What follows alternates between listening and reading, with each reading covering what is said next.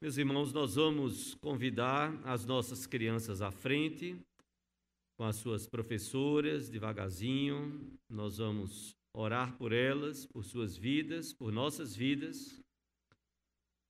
E vamos orar também pedindo a bênção de Deus sobre a vida do pastor Levi, que está aqui conosco. O pastor Levi é pastor da Igreja Presbiteriana da Várzea, aqui na nossa cidade do Recife é um pastor amigo, querido, um pastor que é pastor, que é vice-presidente do nosso presbitério, do presbitério litorâneo aqui. E ele está acompanhado de sua esposa, Gilvanete. Eu vou pedir para ela ficar de pé, está aqui conosco. Seja muito bem-vinda. Assim estendemos bem-vindos àqueles que nos visitam nesta noite. Nós vamos orar ao Senhor, vamos curvar a nossa fronte e logo em seguida nós vamos passar a palavra. O pastor Levi estará nos trazendo a palavra de Deus, a palavra que Deus colocou no seu coração para as nossas vidas nesta noite. Vamos curvar nossa fronte, que ele possa ficar bem à vontade no nosso meio e que possamos atentamente ouvir aquilo que Deus tem para as nossas vidas nesta noite. Vamos orar. Pai Santo, nós te adoramos e te bendizemos, ó Deus, pela bênção de podermos te servir nós nada merecemos, não somos de fato merecedores de coisa alguma. E o Senhor é tão misericordioso, gracioso, que o Senhor tem nos convocado a cada um aqui para sermos servos, aqueles que vão servir como diáconos, servos verdadeiros do Senhor, e o Senhor também comissiona outros, como a junta diaconal, para te servir de modo específico numa determinada área do trabalho da igreja do Senhor. Nesse momento, ó Deus, nós clamamos a tua bênção sobre o teu servo, pastor Levi Alencar. Que o Senhor possa usá-lo conforme o teu querer, conforme a tua graça e poder sobre a sua vida. Que no abrir da sua boca o Senhor seja glorificado, que a tua palavra, Senhor, possa encontrar um lugar todo especial nos nossos corações e o Senhor possa falar aquilo que tu mesmo desejas, ó Senhor, para as nossas vidas nesta noite. Abençoa os nossos pequeninos, as professoras, professores que estarão levando também a tua palavra. Que cada um deles possa ser edificado e cada um deles seja usado pelo teu Espírito para transmitir a tua palavra aos nossos pequeninos. E assim a tua igreja seja toda edificada para a glória do teu nome. Que oramos assim, ó Deus, no nome do Senhor Jesus Cristo e para a glória dele, hoje e sempre. Amém, Senhor. pastor Levi estará com a palavra que ele, mais uma vez, repito, que ele fique muito à vontade no nosso meio. Graça e paz, queridos irmãos. É com muita alegria que eu estou essa noite aqui. E quando eu tratava desse convite que o reverendo me fez para estar com vocês nessa noite. Eu perguntei a ele, pastor, quanto tempo eu tenho? Então ele me contou uma história em que ele foi pregar em uma certa igreja e fez essa pergunta. E aí o pastor da igreja disse a ele: Você pode pregar o tempo que você quiser. Só que às nove horas o pessoal vai começar a sair. Você pode continuar pregando até meia-noite, uma hora da manhã, só que às nove a igreja estará vazia. E agora eu estava perguntando a ele se quanto tempo eu teria, né? Mas ele disse que eu podia ficar à vontade. Então, posso ficar então até meia-noite.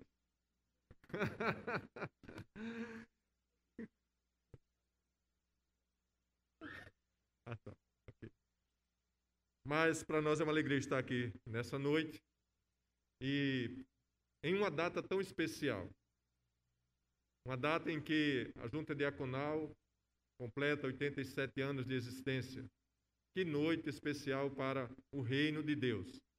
Que noite especial para, para essa igreja. E pensando nesse culto, orando ao Senhor sobre esta noite, eu fui levado pelo Senhor a meditar no Salmo 131 e eu queria que os irmãos, por gentileza, abrissem suas Bíblias no Salmo de número 131. Eu queria ler esse salmo com os irmãos, a uma só voz, esse salmo que é tão curto, apenas três versículos, mas que Charles Spurgeon, ao olhar esse salmo, disse que ele é de uma simples leitura, mas de uma profunda mensagem para as nossas vidas. Eu queria ler então com os irmãos esse texto. Salmos de número 131.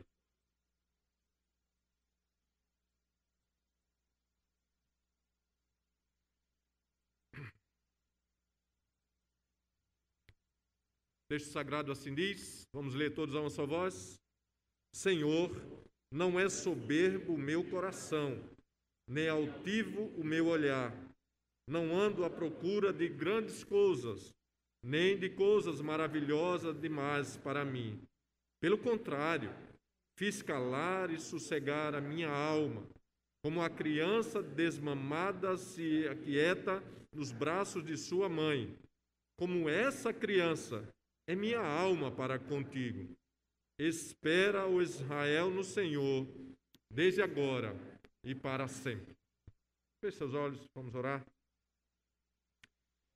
É com muita gratidão, Senhor, que estamos aqui nessa noite, juntos com os oficiais da misericórdia dessa igreja, para te agradecer, ó Deus, por mais um ano de existência dessa junta diaconal. Que história desses 87 anos. Que legado aqueles primeiros homens que fizeram parte desta junta diaconal deixaram para gerações futuras. E por que essa longevidade toda, Senhor, da junta diaconal, assim como da igreja e também da SAF. Nós queremos te agradecer, ó Deus, por esses 87 anos de existência, desse ofício tão especial junto à comunidade dos santos desse lugar. Te louvo, a Deus, por cada diácono. Te agradeço, a Deus, por cada esposa de diácono que sabe compreender o seu chamado, a sua missão, que sabe compreender o seu trabalho na casa do Senhor. Eu quero te agradecer, Dami, pelos filhos, Senhor, que são filhos que são vistos muitas vezes de, de, com um olhar diferente. E se cobra aos filhos dos diáconos, assim como se cobra aos filhos dos presbíteros, os filhos dos pastores, um comportamento totalmente diferente, Senhor. As nossas famílias também carregam o peso do nosso, do nosso chamado. E eu te louvo, ó Deus, pelas famílias dos diáconos dessa igreja. E por aqueles que sonham, por aqueles que estão envolvidos na obra de misericórdia dessa igreja. E quem sabe serão futuros diáconos dessa igreja para a glória do teu nome, Senhor. Eu quero te agradecer por essa noite, por essa igreja, te agradecer por esse pastor amigo, por esse mestre, ó Deus, na área de ensino, um homem que nós respeitamos, um homem que nós ouvimos, e um homem, ó Deus, que tem nos ensinado tantas coisas. Nossa gratidão pelos oficiais, pelo conselho dessa igreja, que de forma muito especial me aceitou nesse lugar, nessa noite, a pedido do seu pastor. E que as palavras dos meus lábios, o meditar do meu coração, Senhor, agrade ao Senhor nessa noite e edifique a vida da igreja do Senhor nesse lugar em nome do Senhor Jesus. Amém. Amém. Se nós estivéssemos aqui nessa noite para comemorar 86 anos de uma empresa, comemorar 86 anos de uma corporação, quais seriam os motivos para que nós estivéssemos reunidos em uma, uma quantidade tão grande de pessoas, se não fosse ouvir relatórios, ouvir a história de quem fundou, ouvir aquilo que se projeta para o futuro, pragmaticamente, uma longevidade de 87 anos de existência, traz à mente, nas corporações, nas empresas, uma avaliação criteriosa, busca de detalhes, buscar experiências fora para que esses 87 anos possam vir com mais 87 anos em busca de crescimento, em busca de glória, em busca de reconhecimento. Quando nós olhamos para o trabalho da misericórdia na casa do Senhor, o texto que fala sobre a importância do ofício de diácono na igreja diz que aquele que prestar o seu serviço com excelência é o único que recebe na Bíblia esta honraria de ter justa proeminência. E nós que conhecemos um pouco a cidade do Recife, nós passamos por algumas ruas que você encontra nome de diáconos. Você não encontra nome de pastor, você não encontra nome de presbítero, mas o reconhecimento da função diaconal. Ele também está fora dos arraiais da igreja. E é tão interessante nós olharmos para o ofício diaconal, não apenas como aquele que abre a porta e recebe bem, mas aquele que ora, aquele que também ajuda, aquele que faz esforços para ajudar os mais necessitados da igreja, às vezes até tirando do próprio bolso. Essa é a missão do diácono. Esse ofício da, da misericórdia na casa do Senhor é um ofício de grande auxílio para o ministério pastoral. E como continuar a viver assim? O que nos leva a pensar sobre esse ofício na igreja? O que nos faz pensar sobre esse chamado tão honroso? Olhando a palavra de Deus, a necessidade que a igreja tem, mas acima de tudo, olhar as características desses homens que fazem parte da junta diaconal. Esses que entendem o seu ofício, esses que procuram exercer com excelência o chamado na casa do Senhor. E olhando então para o texto que lemos, nós iremos tirar algumas qualidades desse texto que lemos também para a vida, para a vida do diácono. Mas antes de qualquer coisa, nós iremos olhar para os salmos, irmãos, e entender qual é a estrutura desse salmo. Esse salmo é um salmo de romagem, um salmo que as pessoas declaravam essa, essa, esse salmo na caminhada entre a sua residência e o lugar da adoração. As famílias, desde que se preparavam para ir ao lugar de adoração, eles recitavam os salmos de romagem ou os salmos de degraus.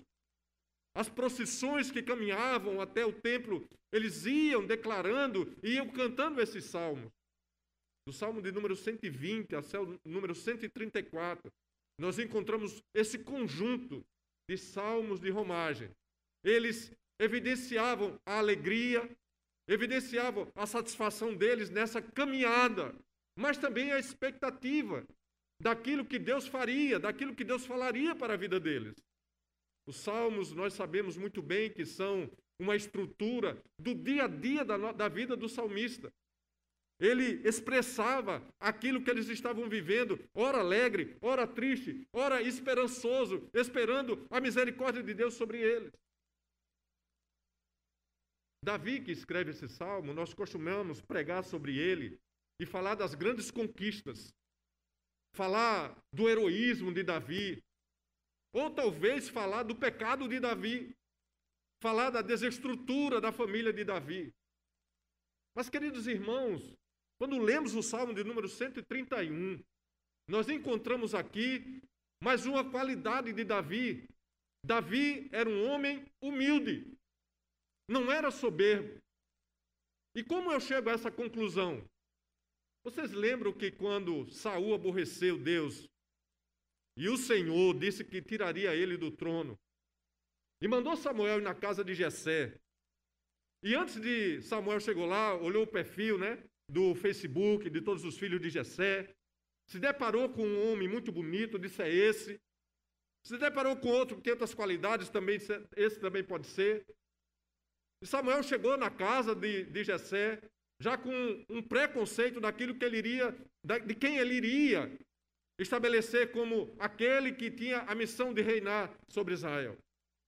E ao chegar lá, os filhos vão passando, e o Senhor diz: não é este, não é este, não é este, não é este.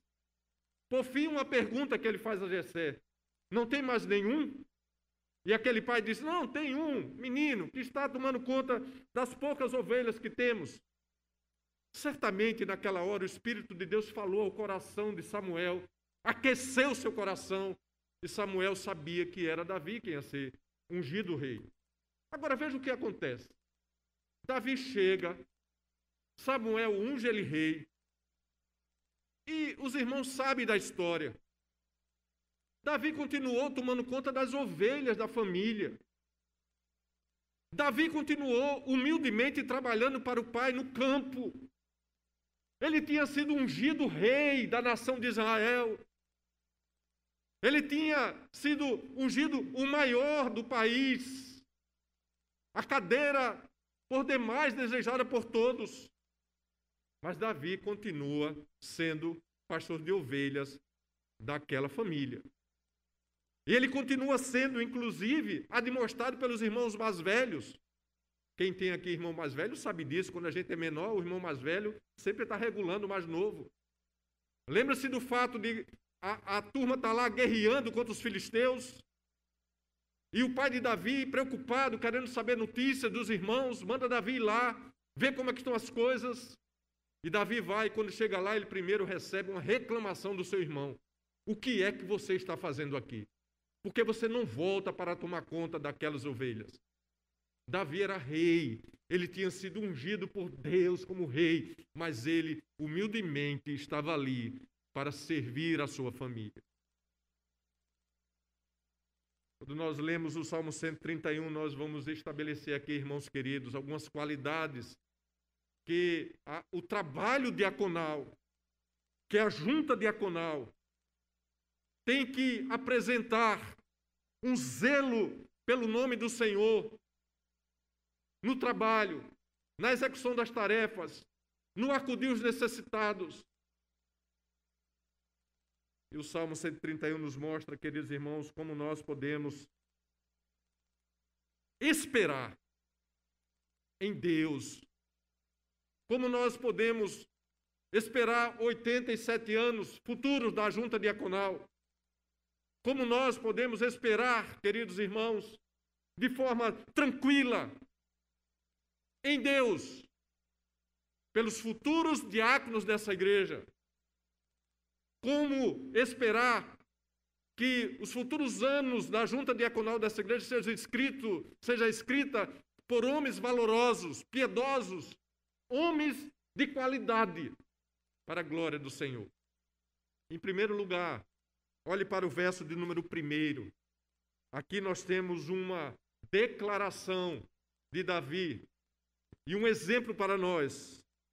Senhor, não é soberbo o meu coração.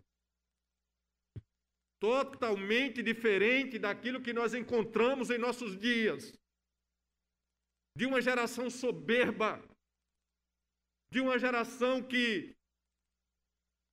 Percebe o quanto nós somos é, narcisistas conosco com relação à, nossa existência, com a nossa vida, com a nossa aparência. Perceba que o Instagram de todo mundo só aparece fotos bonitas, em lugares bonitos em espaços que todo mundo desejaria estar lá. Às vezes não é nem a pessoa que foi lá, ele pegou, fez uma montagem e colocou aquela foto. Ninguém coloca no Face, ninguém coloca no Instagram uma foto em um lugar que você está com os pés na lama. Todos nós queremos aparecer ou apresentar da melhor forma possível aquilo que às vezes nós nem somos. Davi diz: Não é soberbo o meu coração.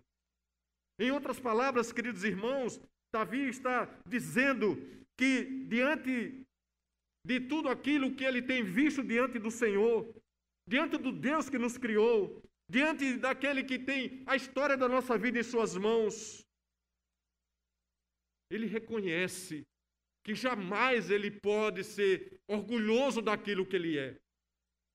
Porque todas as coisas que ele tem, todas as coisas que você tem, tudo que você é, tudo que nós somos, nós devemos ser gratos a Deus, porque tudo vem dele e para ele deve voltar. Davi então faz essa declaração. Ele não é soberbo o coração dele, ele não tem, não tem nenhum orgulho daquilo, não tem orgulho, não estou movido por esse sentimento. Como um rei ungido por Samuel, separado por Deus, ele ainda era humilde para cuidar das coisas mais simples que podia existir. Irmãos queridos, ser pastor de igreja, de ovelha naqueles dias, era uma profissão de quem não sabia fazer outra coisa. Ser pastor de ovelhas não significava nada. Mas ele era um pastor de ovelhas era uma função desprestigiada. Queridos irmãos, é muito fácil nós sermos soberbos. É muito fácil nós sermos orgulhosos. Só basta alguém reconhecer uma qualidade em nós e o nosso coração altivamente já começa a se inflar. Um título de academia nos leva a pensar que somos diferentes. Um sobrenome. Você sabe com quem está falando? Você conhece a minha família? Você sabe quem eu sou? O nosso coração ele é assim. Se temos um pouco mais de, de dinheiro, se se tem um pouquinho mais de riqueza, se se tem uma aparência diferente, tudo isso traz orgulho, traz soberba ao coração. E Deus trata o soberbo e o altivo com desprezo. Deus trata o coração soberbo e orgulhoso com desprezo. É isso que diz a palavra do Senhor. Davi ele vai nomear, nomear aqui pelo menos quatro qualidades da sua vida. Não é soberbo o meu coração. Depois ele diz: não é altivo o meu olhar e não anda à procura de coisas grandes. Então a soberba não fazia parte da vida dele. O orgulho vem do coração. E na cultura dos judeus, os irmãos sabem que quando se falava em coração, se falava de toda a estrutura orgânica e emocional do, do ser humano. Então, se o orgulho ele está na minha mente, ele vai descer para o meu coração, ele vai descer para minhas entranhas, e eu vou alimentar isso cada vez mais. Devemos fugir disso. Por isso, Provérbios capítulo 8, verso 13 vai nos dizer: O temor do Senhor consiste em aborrecer o mal, a soberba, a arrogância, o mau caminho e a busca perversa. Eu, diz o Senhor, os aborreço.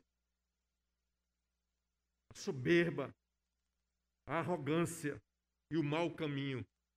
O Senhor aborrece. Observe, irmãos queridos, como o orgulho ele é algo sutil. John Piper, olhando para esse texto e para esse versículo especialmente, ele nos diz: a natureza e profundidade do orgulho humano são iluminados quando a vanglória é comparada à autocomiseração. E ele continua: ambas são manifestações de orgulho. A vanglória é a resposta do orgulho ao sucesso, um reconhecimento vanglória. E a comiseração é a resposta do orgulho ao sofrimento ou ao fracasso. Ah, ninguém tem pena de mim. Ah, como eu queria fazer e ninguém me ajuda. Ah, eu não consigo porque ninguém me ajuda. Isso é autocomiseração. E ele continua. A vanglória diz: Eu mereço admiração. Eu alcancei tudo o que queria. A autocomiseração diz: eu mereço reconhecimento, pois eu sofri tanto para conseguir isso. É orgulho de um lado e orgulho do outro. A vanglória é a voz do orgulho no coração do forte, e a autocomiseração é a voz do orgulho no coração do fraco. A vanglória soa autossuficiente e a autocomiseração soa sacrifício. A autocomiseração é o orgulho não aplaudido.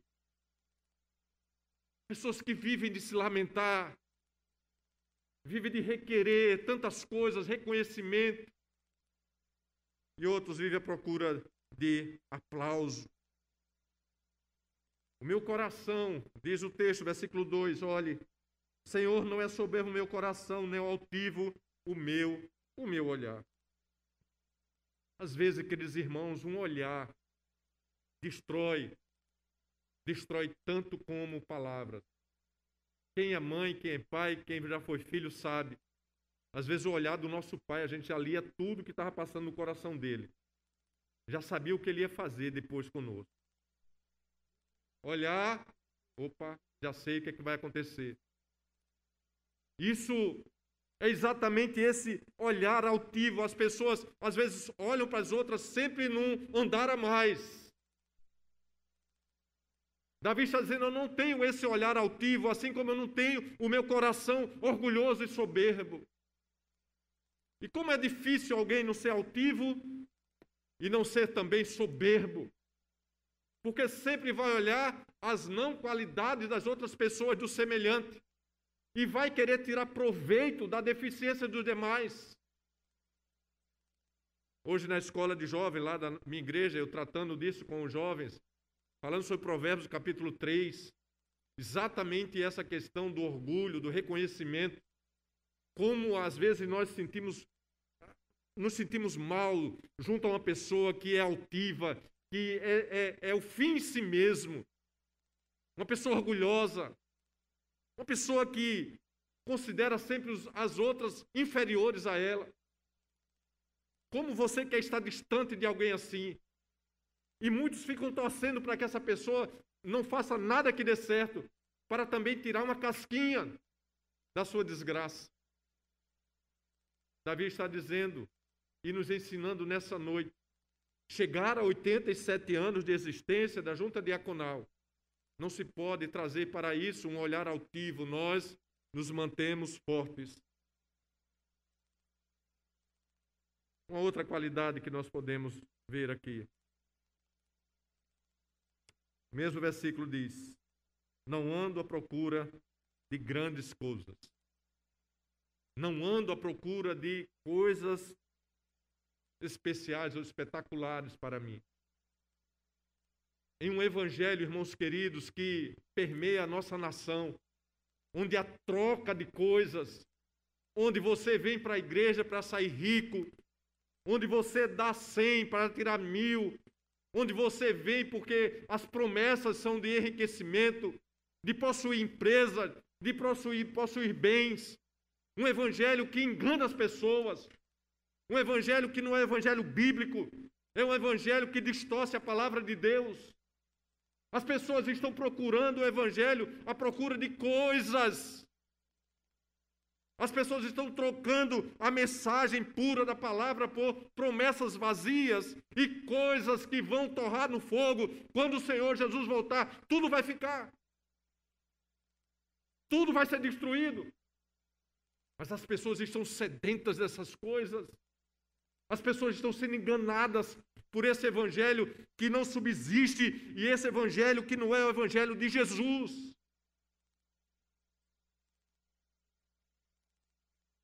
Queridos irmãos, nosso país está minado. Nós temos mais de 30 milhões de evangélicos, mas destes, quantos são verdadeiros servos do Senhor e esperam as promessas eternas do Senhor? Quantos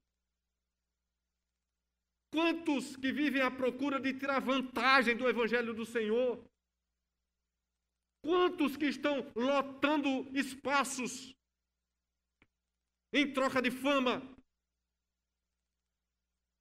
Querem Jesus como seu Salvador, mas não como Senhor, porque não vive segundo a palavra do Senhor.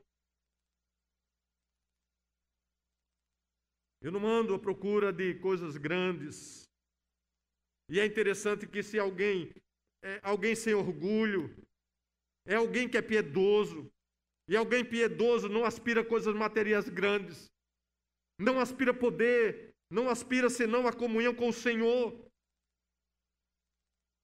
Buscar em primeiro lugar o reino de Deus e a sua justiça, e as demais coisas vos serão acrescentadas. Mas as pessoas primeiro querem as coisas, para depois pensar no reino. Infelizmente, é isso que tem alimentado grande parte do evangelicalismo nacional, que tem esvaziado igrejas sérias que tem também levado muitos a decepcionar-se com o evangelho do Senhor Jesus. E aí a grande igreja que tem crescido em nosso país é a igreja dos desigrejados.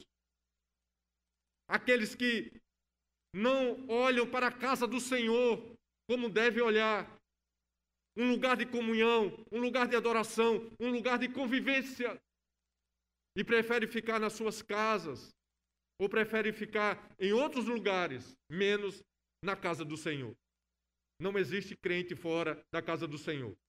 Não existe crente sem o pastoreio de um pastor.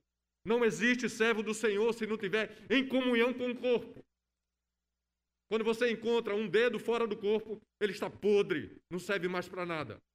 Quando você encontra qualquer membro do corpo fora do corpo, é porque ele não tem mais como se recuperar.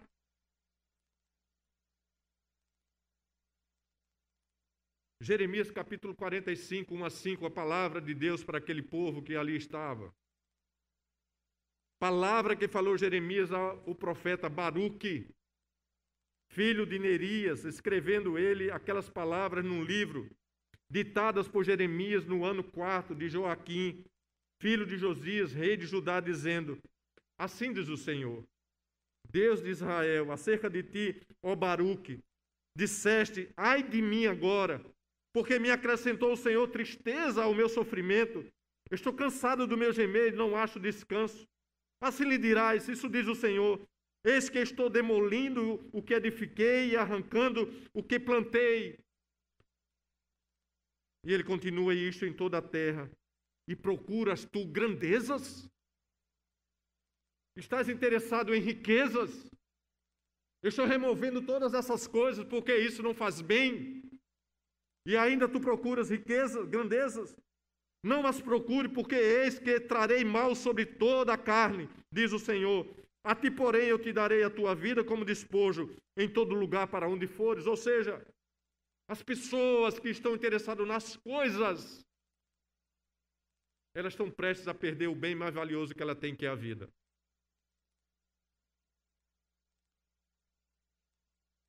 Não procuro, não ando à procura de grandes coisas, nem de coisas maravilhosas demais para mim, diz o salmista. O Senhor está virado com a desobediência de Baruque, irado. E ele ainda estava preocupado com as coisas pequenas. Deus estava lhe dizendo: Eu criei todas as coisas e eu as destruirei quando me for necessário. Queridos, nós somos convocados a pensar nas coisas lá dos céus. Paulo escrevendo aos Colossenses vai dizer exatamente isso. Pensar nas coisas lá do alto, não nas coisas aqui da terra. Há uma necessidade tão grande de tantas pessoas, a busca de riquezas, a busca de vantagem na casa do Senhor. Como estão enganados. Como estão enganados. Uma quarta qualidade que ele fala aqui é que dessas coisas maravilhosas demais ele não tem nenhum prazer.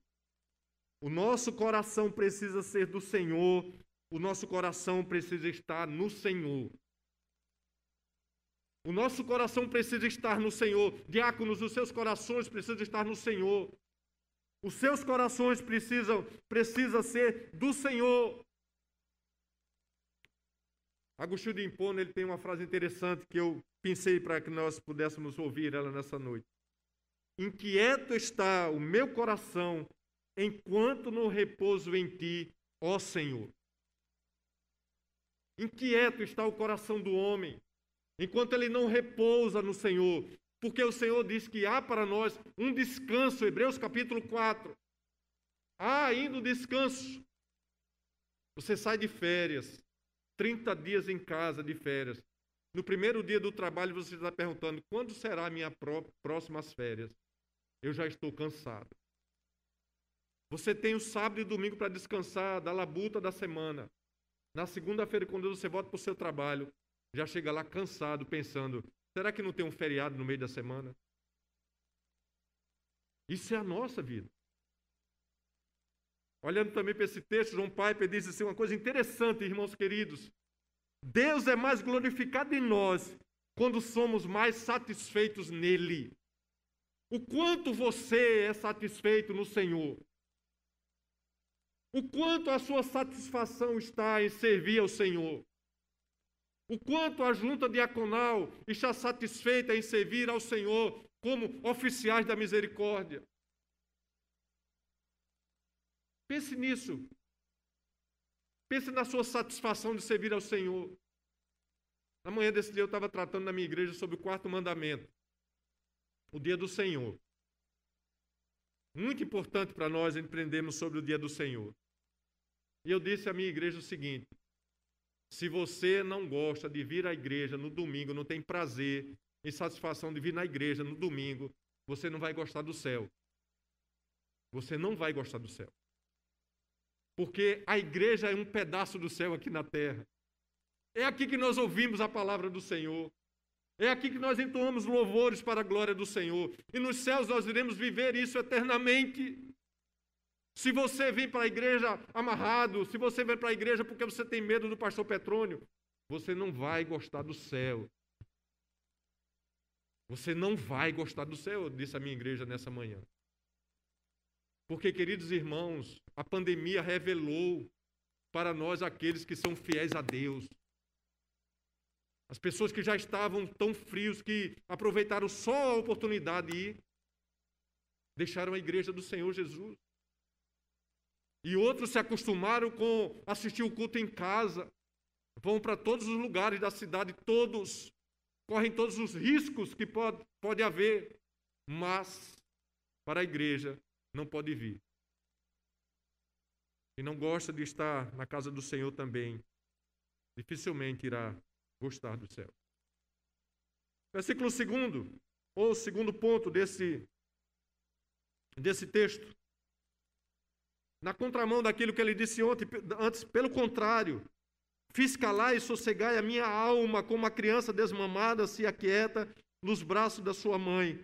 Como essa criança é a minha alma para contigo.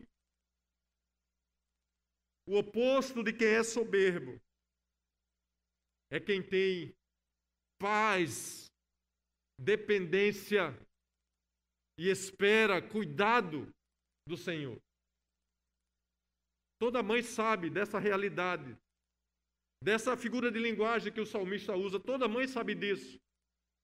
O filho que é a, coisa mais esperada, fofo, ele é alguém assim tão especial que você às vezes fica olhando, admirando, mas deixa ele com fome para você ver grita, esperneia, fica vermelho. Você não pode fazer mais nada, você tem que dar atenção 100%. E essa criança, quando chega no colo da mãe, essa criança, quando começa a ser afagado pela mãe, toda aquela histeria, toda aquela brabeza, todo aquele choro se acaba. E ele calmamente, muitas vezes, mama e dorme o sossego, a paz, a segurança e a tranquilidade é tão grande que não tem quem substitua a mãe nessa hora. Ele dorme no lugar seguro.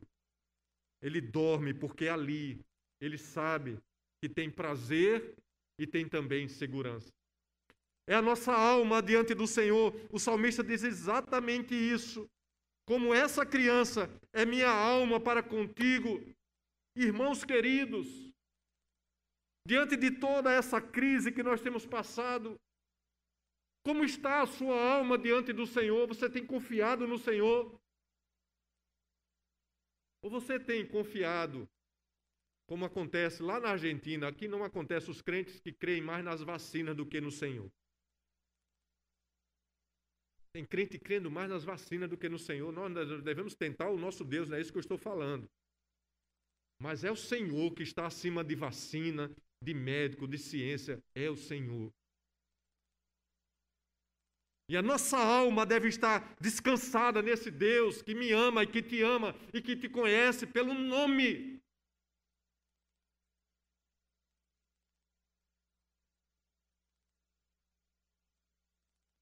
Isaías 49, verso 14 e 15 diz assim: Mas Sião diz: O Senhor me desamparou, o Senhor esqueceu de mim.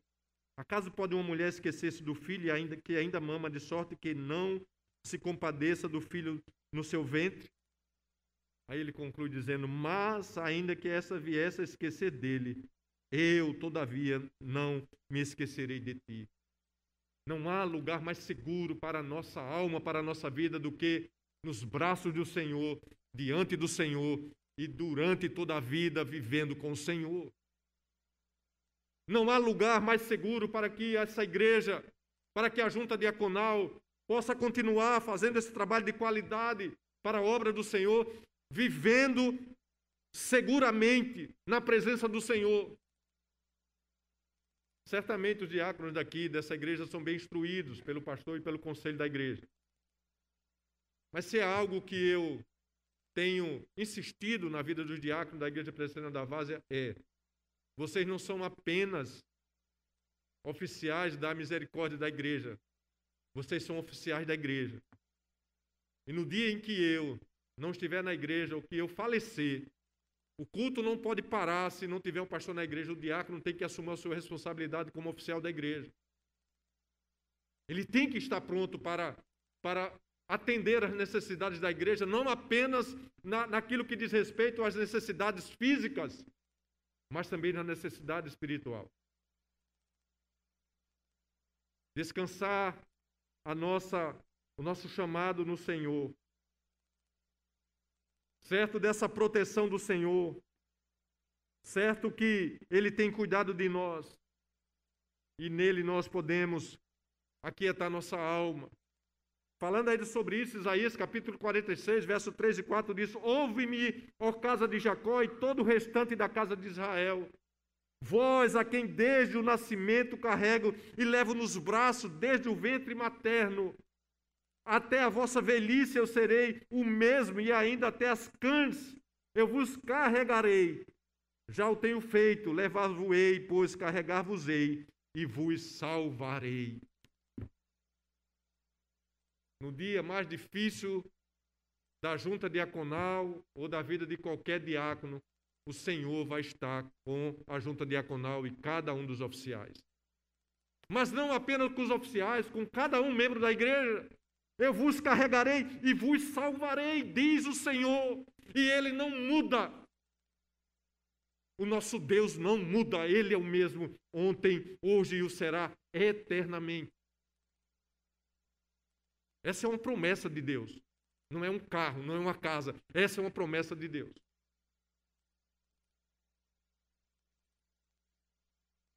Sabe quando às vezes a gente fica pensando que o Senhor esqueceu de nós, que Deus não tem cuidado de nós? O texto de Mateus capítulo 6, verso 26 diz: Observai as aves dos céus, não semeiam, não colhem, não ajuntem celeiros, contudo, vosso Pai Celeste vos sustenta.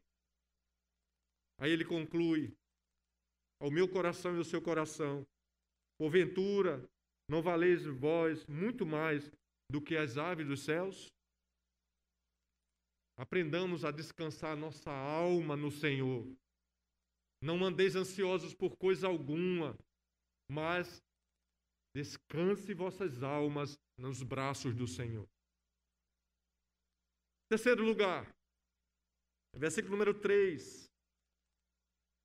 Espera Israel no Senhor, desde agora e para sempre.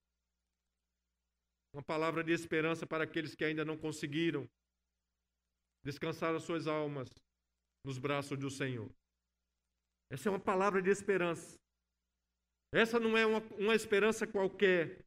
É a esperança prometida pelo Senhor. Essa não é a esperança que o pastor promete. Essa não é a esperança que o governo promete. Essa não é a esperança que o partido político ou que qualquer agremiação possa prometer. Essa é uma esperança que o Senhor é quem promete. Ele está desejando que o povo dele, que essa igreja, tivesse a mesma paz que ele tinha confiado e estava confiando e estava, que estavam descansando o povo de Israel nos braços dele. E a única maneira, queridos irmãos, de termos paz, de sabermos o valor daquilo que o príncipe da paz pode produzir no meu e no seu coração, é exatamente andar em esperança no Senhor. A nossa esperança não está nas decisões dos políticos, não está nas promessas dos políticos. Nós nos decepcionamos de A a Z. Aqueles que chegam na porta da igreja batendo, dizendo que são crentes e que vão lutar pelos crentes, esses é que mais nos decepcionam. Agora, confie no Senhor, você jamais se decepcionará com o seu Senhor. Jamais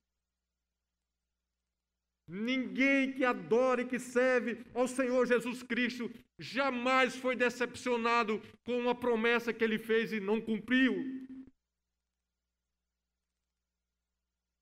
Por isso que nós devemos amar o nosso Deus. Eu amo ao Senhor Jesus. Eu amo ao Senhor Jesus. Ele não falha, ele não se atrasa. Ele nunca erra. Ele sempre acerta. Espera no Senhor para sempre, termina o texto. Ou seja, ele está dizendo: enquanto você viver aqui na terra, confie e espere no Senhor. No seu casamento, no seu chamado, na sua profissão, espera no Senhor. Saiba que o Senhor tem sempre o melhor para nós. Eu é que sei que pensamento tenho sobre você, diz o Senhor. Queridos irmãos, especialmente oficiais da misericórdia, talvez vocês tenham que enfrentar lutas nos próximos anos, adversidades, problemas. Às vezes a gente faz campanha, nós queremos assistir mais pessoas, a igreja não responde, a verba da junta diaconal às vezes não atende às necessidades. Tem uma pessoa que precisa de medicamento, tem uma pessoa que precisa de alimento, tem uma pessoa que precisa de um Uber, de um táxi. Nós queremos fazer todas as coisas. Coisas podem acontecer, enfrentar todo tipo de adversidade. Mas espere no Senhor. Espere no Senhor. O salmista, no Salmo 130, verso 7, ele continua dizendo: Espere Israel no Senhor, pois o Senhor há de ter misericórdia, copiosa redenção há no Senhor.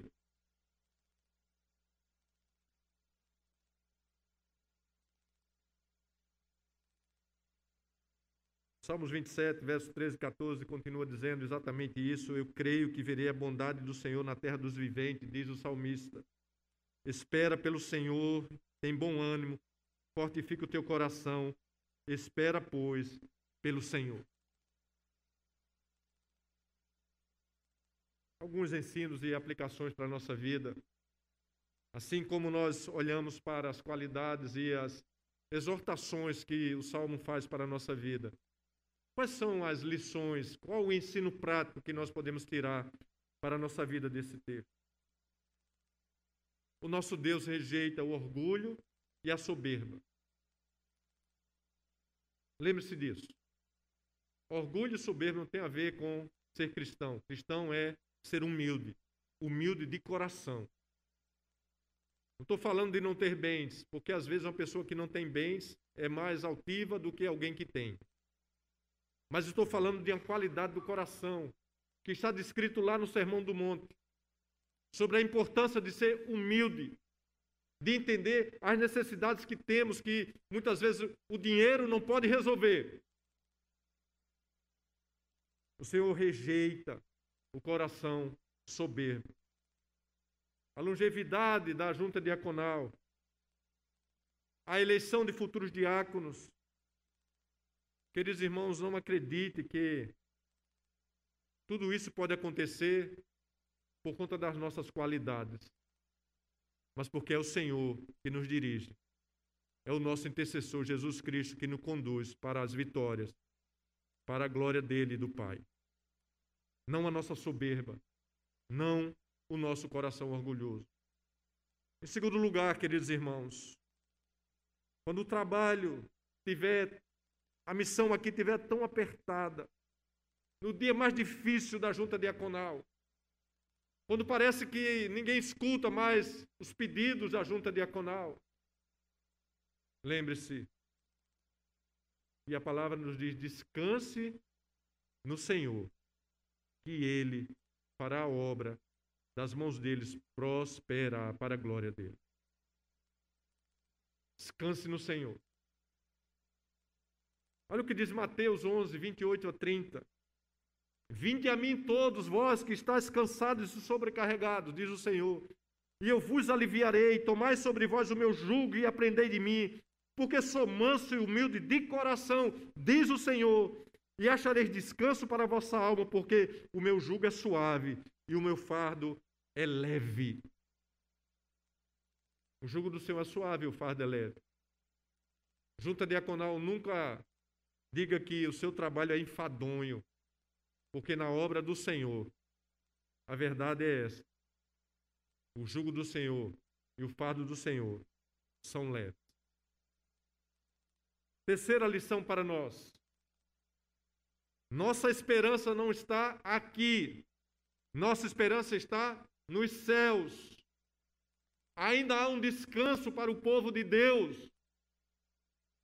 Ainda há um lugar de descanso, esse lugar de descanso é ao lado do Senhor Jesus, na casa do Senhor Jesus, reinando com o Senhor Jesus para eternamente ali com Ele. Essa esperança ela é viva, porque o Senhor é vivo. Ele é o pastor que veio se dar e servir como um mordomo mais humilde da casa. Ele colocou na sua cintura uma toalha. Ele lavou os pés dos discípulos para ensinar aqueles homens como deveríamos servir uns aos outros. A nossa esperança está no único redentor da nossa vida. A nossa esperança está no único mediador entre nós e Deus, Jesus Cristo, o Senhor dessa igreja, o Senhor da junta diaconal, o Senhor das nossas vidas. A Ele seja a honra, a Ele seja a glória, a Ele seja todo o louvor dos nossos lábios e do nosso coração. Vamos orar mais uma vez. Feche seus olhos. Ore por sua vida. Ore para que Deus lhe dê um coração distante da soberba, distante do orgulho, um coração humilde que agrada ao Senhor. Peça ao Senhor que vos ensine a descansar, descansar a sua alma nesses dias de tanto pavor, descansar a sua alma nos braços do Senhor. Ore ao Senhor para que Ele coloque esperança viva no seu coração a cada manhã e quando você sair para as suas atividades, creia que o Senhor vai estar com você todo o tempo. Ó oh Deus, muito obrigado pela bênção dessa igreja, dessa junta diaconal, pela bênção, Deus, dessa comunidade dos santos que se reúne nesse lugar. Obrigado, Deus, pelo pastoreio do teu servo. Obrigado, Deus, pela família dele que tem apoiado o trabalho e tem dado as mãos, ó oh Deus, em prol desse rebanho do Senhor que se reúne nesse lugar. Ó oh Deus, é, essa é uma noite, Senhor, de exortação para a nossa vida. E também, Deus, de arrependimento, se o nosso coração em algum momento é soberbo e orgulhoso. Nos livra, ó Deus, desse mal que trouxe toda a queda do homem desde o Éden, Senhor. O coração altivo, o querer ser igual a Deus, o querer ser semelhante àquele que criou todas as coisas, levou o homem a cair e com ele toda a nossa natureza. Ó Deus, se nós temos agido com coração soberbo e com o coração orgulhoso, que o Senhor nos perdoe. Senhor, naqueles dias em que nós parece que nós não estamos mais entendendo o teu cuidado, às vezes até o nosso coração duvida de que o Senhor realmente está conosco, porque o dia está tão difícil. Nos mostra, Senhor, a realidade de quem espera na soberania e crê que Deus tem cuidado de cada um de nós. Nosso coração é tão enganoso, meu Deus, e o Senhor sabe disso. Nos livra, Senhor, de desconfiar um milímetro que se quer do teu cuidado para com a nossa vida, com a vida da nossa família, porque nós pertencemos ao Senhor. Renova a nossa esperança, ó Deus, na nossa vida diária, no nosso cotidiano. Amanhã começa mais uma semana de muitas atividades. Quantos profissionais diferentes aqui tem? E eles já, já têm, ó Deus, em sua mente tantas coisas para resolverem amanhã. E talvez entre eles alguém esteja sem esperança para o dia de amanhã. Renova a esperança em seus corações e que teu nome seja exaltado e glorificado em sua vida. E a nós, ó Deus, que estamos vivendo nesses dias de tanta dificuldade, que o Senhor nos ajude a confiar cada vez mais na providência do Senhor e na boa mão do Senhor. Aos que estão sem emprego, Senhor, que o Senhor abra as portas de emprego, porque nós esperamos no Senhor. Nós aguardamos no Senhor. Nós esperamos que o Senhor é poderoso para reanimar a nossa, a nossa alma e o nosso coração, trazendo uma nova esperança de vida e fazendo com que essa esperança, ó Deus, se transforme em muita glória para o teu santo nome. Obrigado, ó Deus, por tudo que o Senhor falou ao nosso coração nessa noite. Que a tua igreja seja edificada pelo Santo Espírito do Senhor. Durante toda a semana possa olhar para essa palavra e ver nela um bom alimento para a sua vida, em nome do Senhor Jesus. Amém. Amém.